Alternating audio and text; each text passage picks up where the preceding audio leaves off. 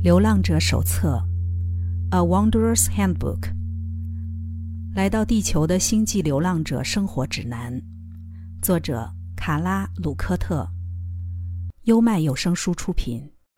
与你的渴望合作。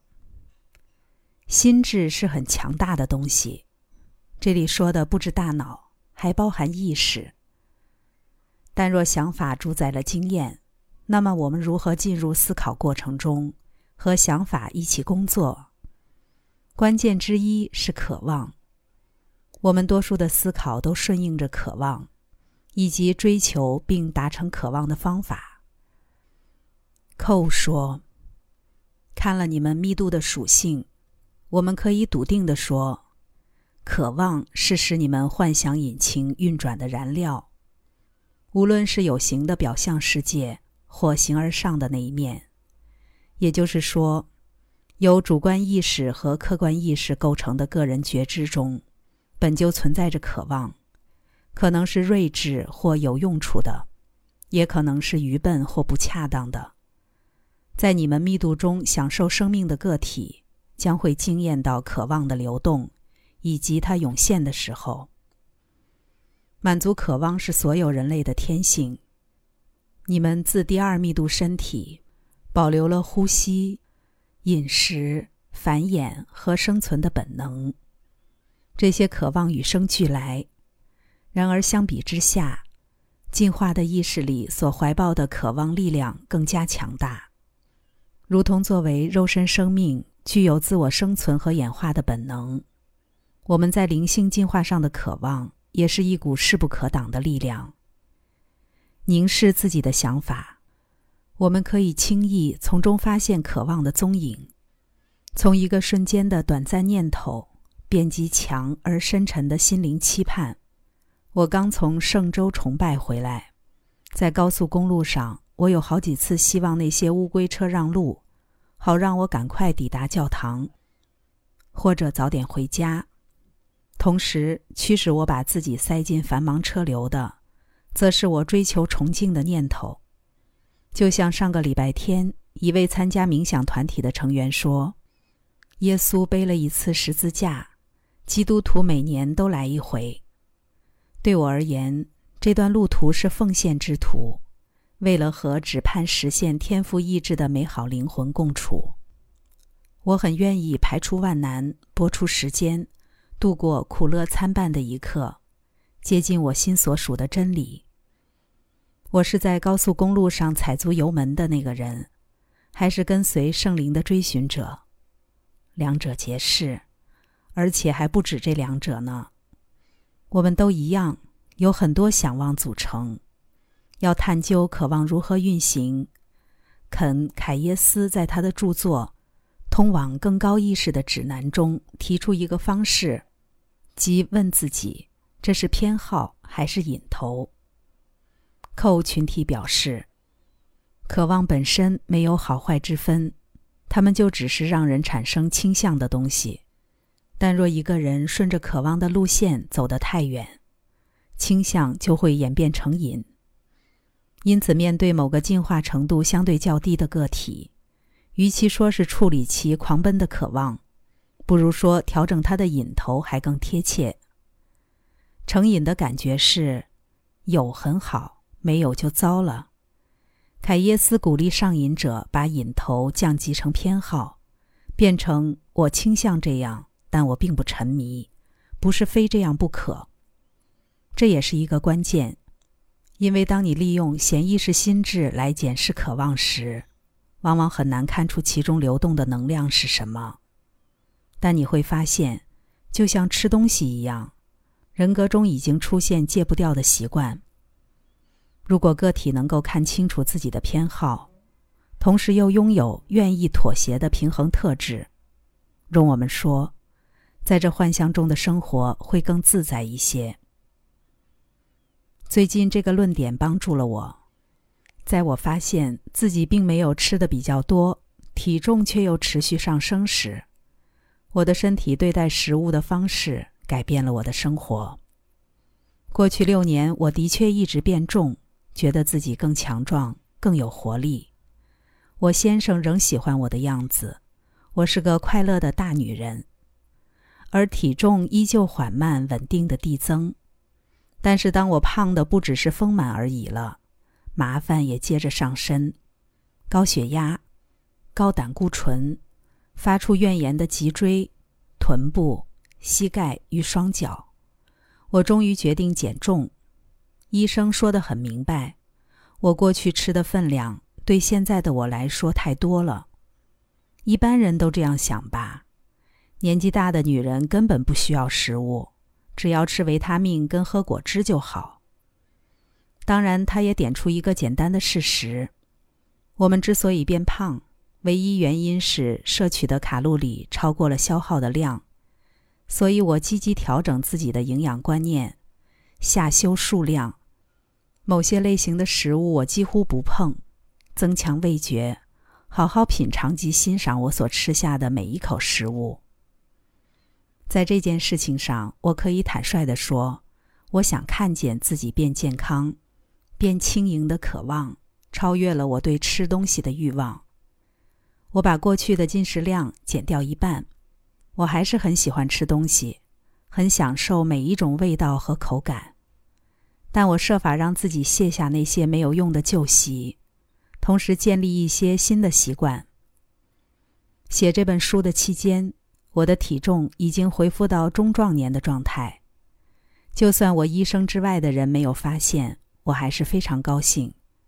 这件事我是为自己做的，这样我才能在这个对我十分珍贵的昏暗世界待久一点，继续享受这场派对。这同时告诉我们，可以怀抱渴望。不用把它消灭，也不用彻底放弃喜欢的东西，而是换个方法，让我们和我们的渴望都变得更棒。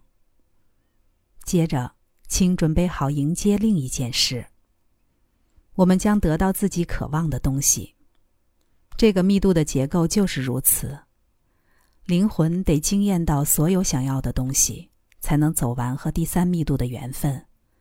所以，想要什么？千万小心，请特别留心你的愿望、希望、渴望，因为那些事情一定会发生，好让你的想法获得实现。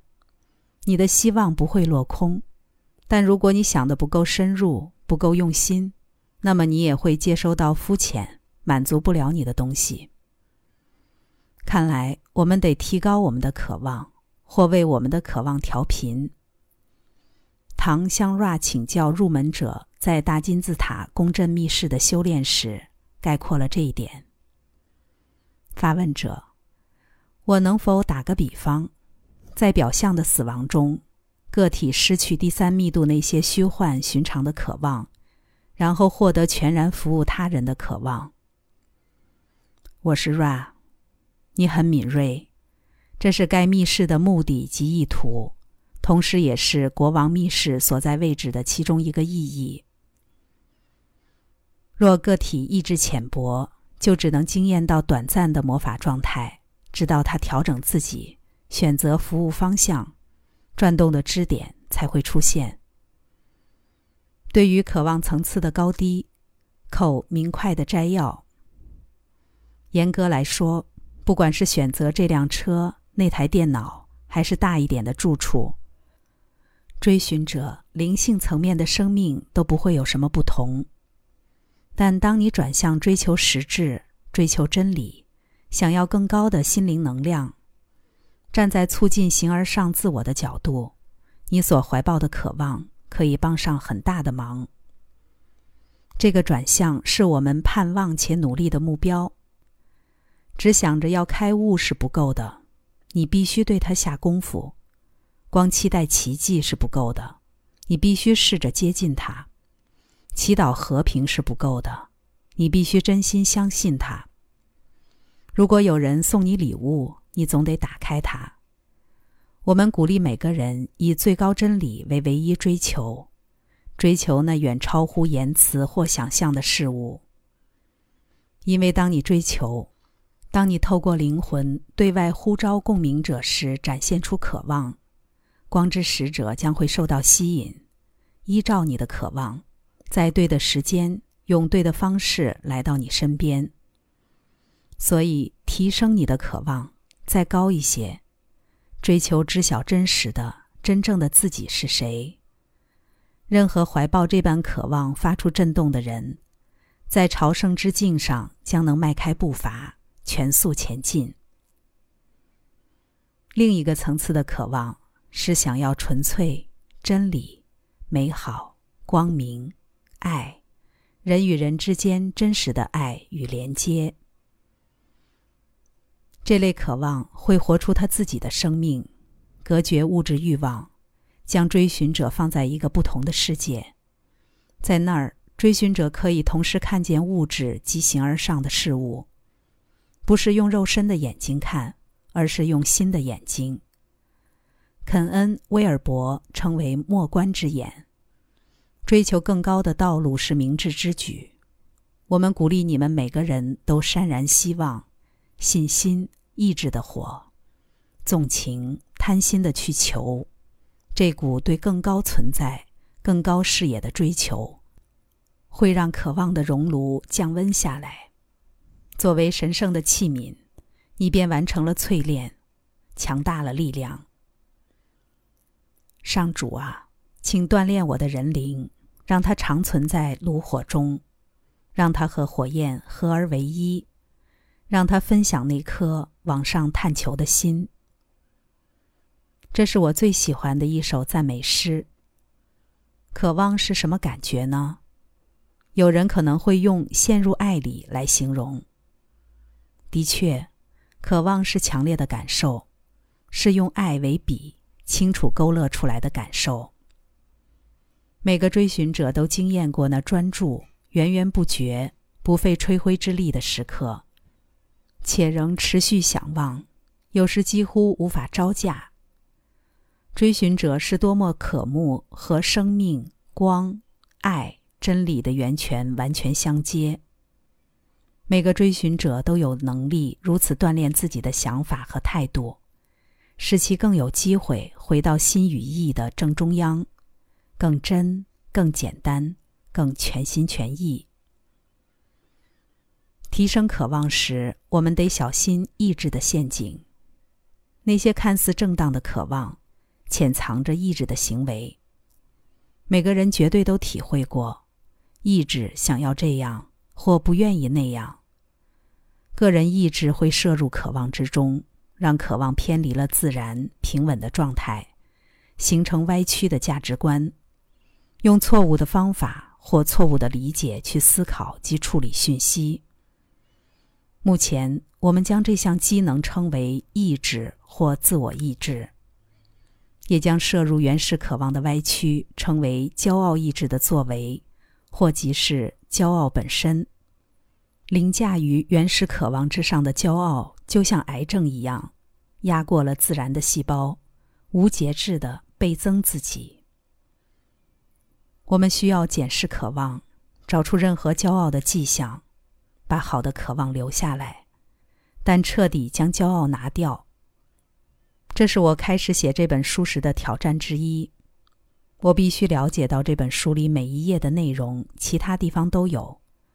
而且，我虽然真的把这份工作视为服务他人，说到底也还是为了自己，为了创造一个方式来分享我的想法，分享我和流浪者一起工作的多年经验。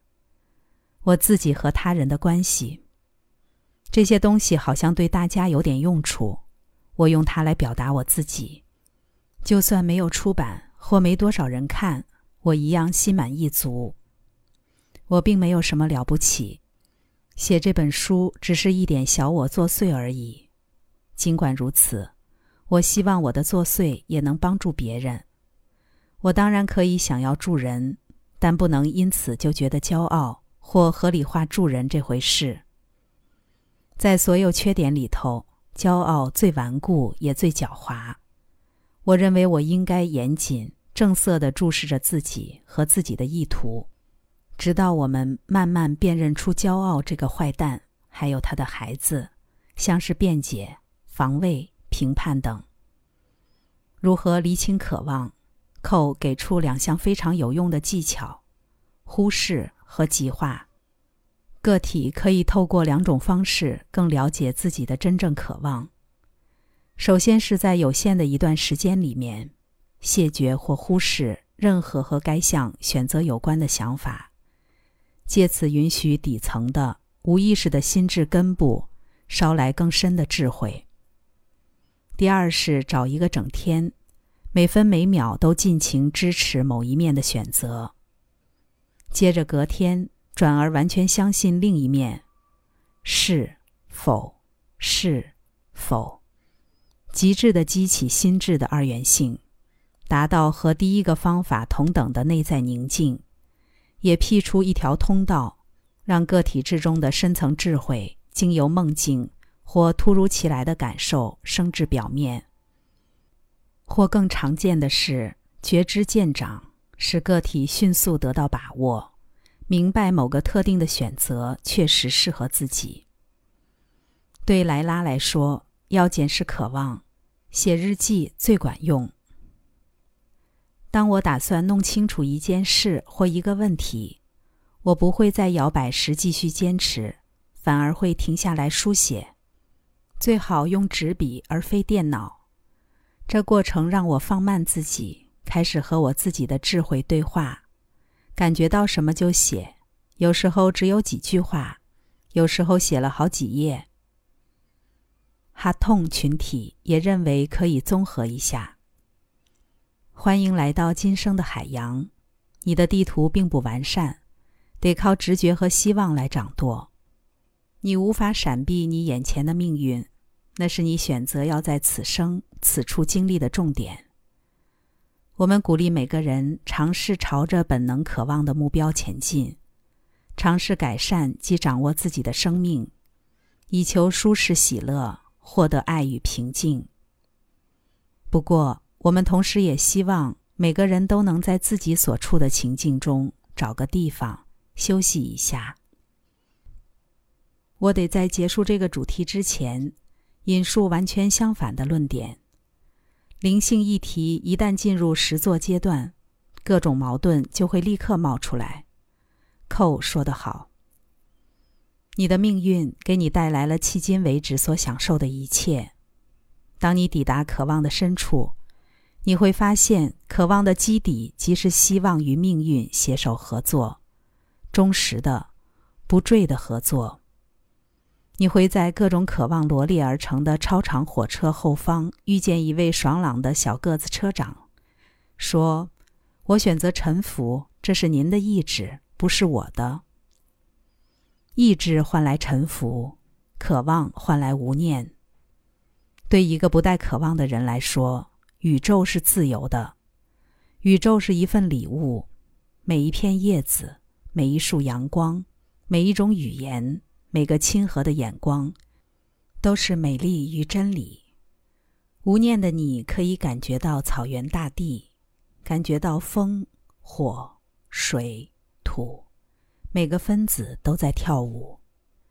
在你眼前的宇宙极度复杂，完全合一，与它本身合一，也与你合一，是你的一部分，如你是它的一部分。容我们说。我们并不认为正在经历第三密度的人能进入这种状态超过半天、一小时，或甚至一下子。如此平静的感觉确实偶尔才会出现。一旦进入这种状态，你反而会很不解，自己何必要有那么多的渴望？只要能接受它是如此的短暂，我们就可以认出它，笃定的迎接它。它是让我们平衡自己的时刻，给我们一些小小的空档，暂时放下渴望的重量。研读道家与佛教学问的追寻者，非常推崇这样的无念状态。必须再次强调的是，我并非鼓励追寻者消灭渴望以求歇息，而是允许渴望存在，但不依附其上，让他们涌现，再让他们流过。沉着的观察整个过程，罗素·路易也呼应。一般人的想法和行为，百分之九十九都具有批判性。当我们发觉自己几乎无时无刻都被严加审视，就无从随心行动。唯有心理素质强壮的人，才有可能不受影响。若从自身做起，依我所知，免于评判的最好方法是道家的顺应之道。例如，不说某个温度热或冷，只说它是华氏六十八度；或者好比一个贫穷的农夫，他有匹马从畜栏跑掉了，邻居说：“怎么这么倒霉？”但农夫说：“人生就是这样。”一个星期之后，那匹马回来了，还跟着三匹种马，一匹幼马。邻居说：“真是有够幸运。”但农夫说：“人生就是这样。”有一天，农夫的儿子正在训练其中一匹种马，结果跌下来，断了一条腿。邻居说：“怎么这么可怜？”但农夫说。人生就是这样。隔天，军队来到这座小镇征召士兵，他们没选上农夫的儿子，因为他断了一条腿。邻居说：“运气真是好呀。”但农夫说：“人生就是这样。如果人生呈现什么，我们就接受什么，不评断它多好或多差，我们就永远不会感到失望。这样的心境很棒。记住农夫的故事，也记住人生就是这样。当我们面对渴望，但快被它淹过的时候，这句话就能发挥作用。刚才带来的是《流浪者手册》，与你的渴望合作。优麦有声书出品。